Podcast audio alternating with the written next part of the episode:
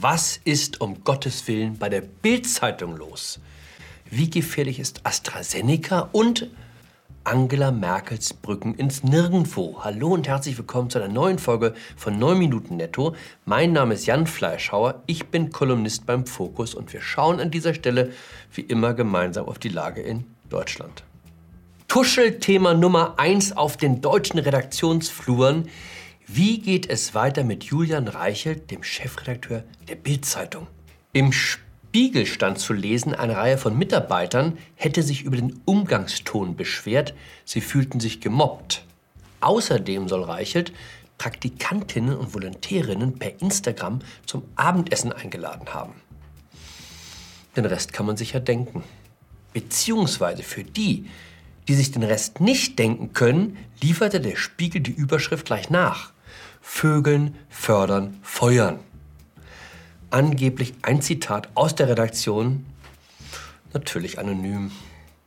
Alles im Konjunktiv geschrieben, macht es einfacher zu schreiben, nennt man Verdachtsberichterstattung, ist im Journalismus ein beliebtes Genre. Man muss halt nur aufpassen, dass man genug soll und angeblich einbaut, damit man vor Gericht sagen kann, wir haben ja nicht behauptet, dass es so ist.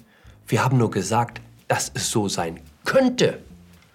Ist ein altes Boulevardmotto. Es kann so gewesen sein. Es muss so gewesen sein. Es ist so gewesen. Hätte nicht gedacht, dass sich der Spiegel das mal zu eigen macht.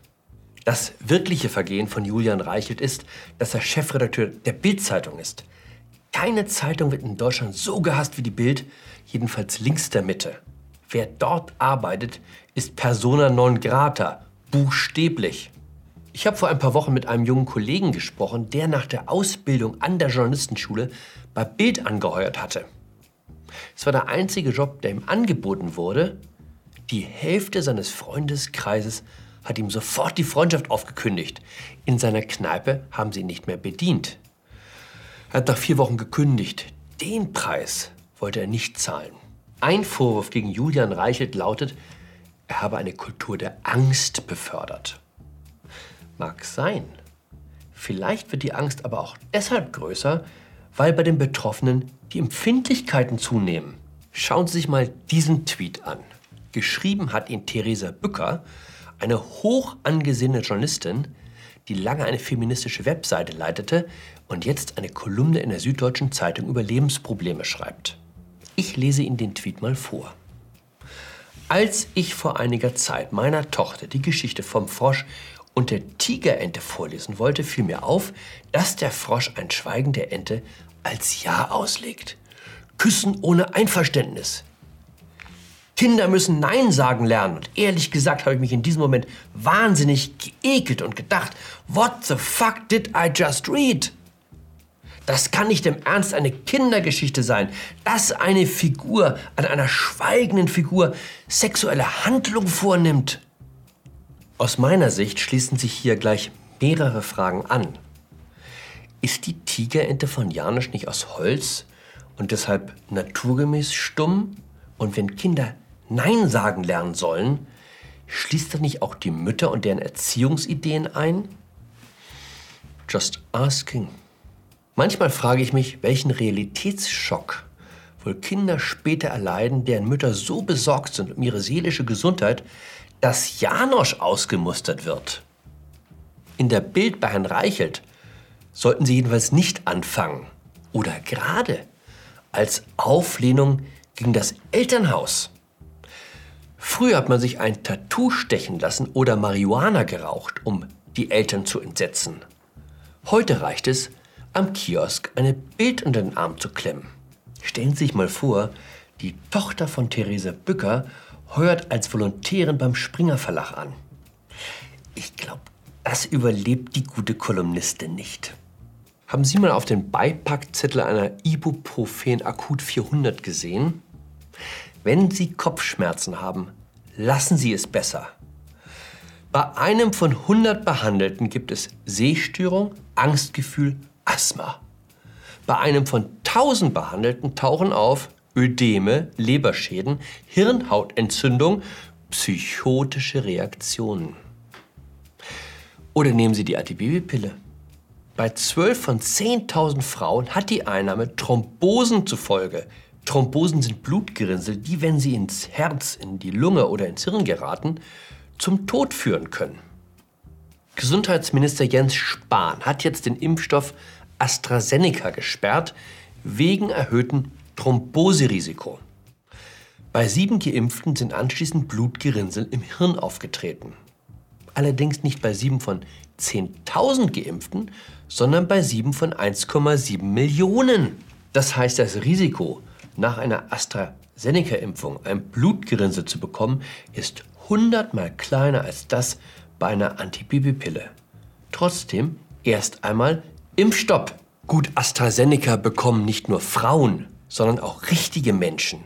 Also muss man da besonders vorsichtig sein. Kleiner feministischer Scherz habe ich mir von der Autorin Sophie Passmann geliehen. Was machen die da in Berlin? Wollen die uns alle in den Wahnsinn treiben?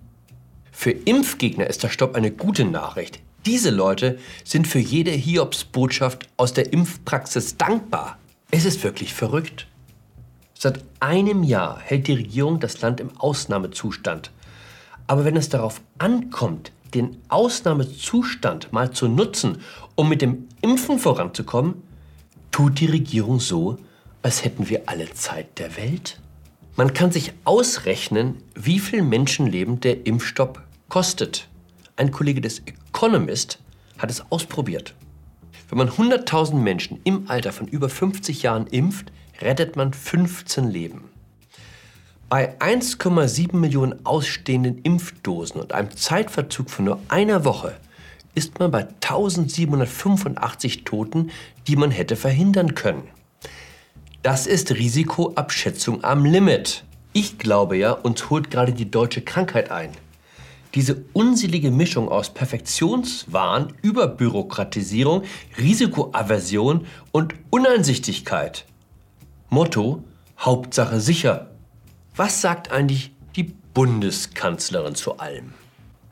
Sie tut das, was sie immer tut, wenn es schwierig wird.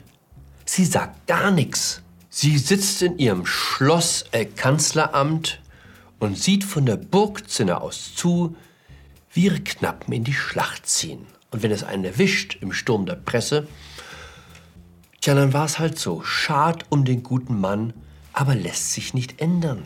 Von der Bundeskanzlerin wurde letzte Woche aus einer Bürgersprechstunde folgende Aussage überliefert. Wir versuchen jetzt die Brücken zu bauen, aber wir wissen auch nicht, wohin wir die genau bauen. Also das Ufer sehen wir ja auch nicht. Was immer Angela Merkel damit sagen wollte. Sehr hoffnungsvoll klang das nicht. Vielleicht dachte die Kanzlerin an den ehemaligen amerikanischen Verteidigungsminister Donald Rumsfeld und seinen Satz über die Dinge, die man weiß, die Dinge, die man nicht weiß und die Dinge, von denen man nicht mal weiß, dass man sie nicht weiß. Aber Rumsfeld sprach immerhin auch von Dingen, die er wusste und nicht nur von Brücken ins Nirgendwo. In dem Sinne, bleiben Sie im Konjunktiv, achten Sie auf die Beipackzettel, bleiben Sie mir gewogen, Ihr Jan Fleischhauer.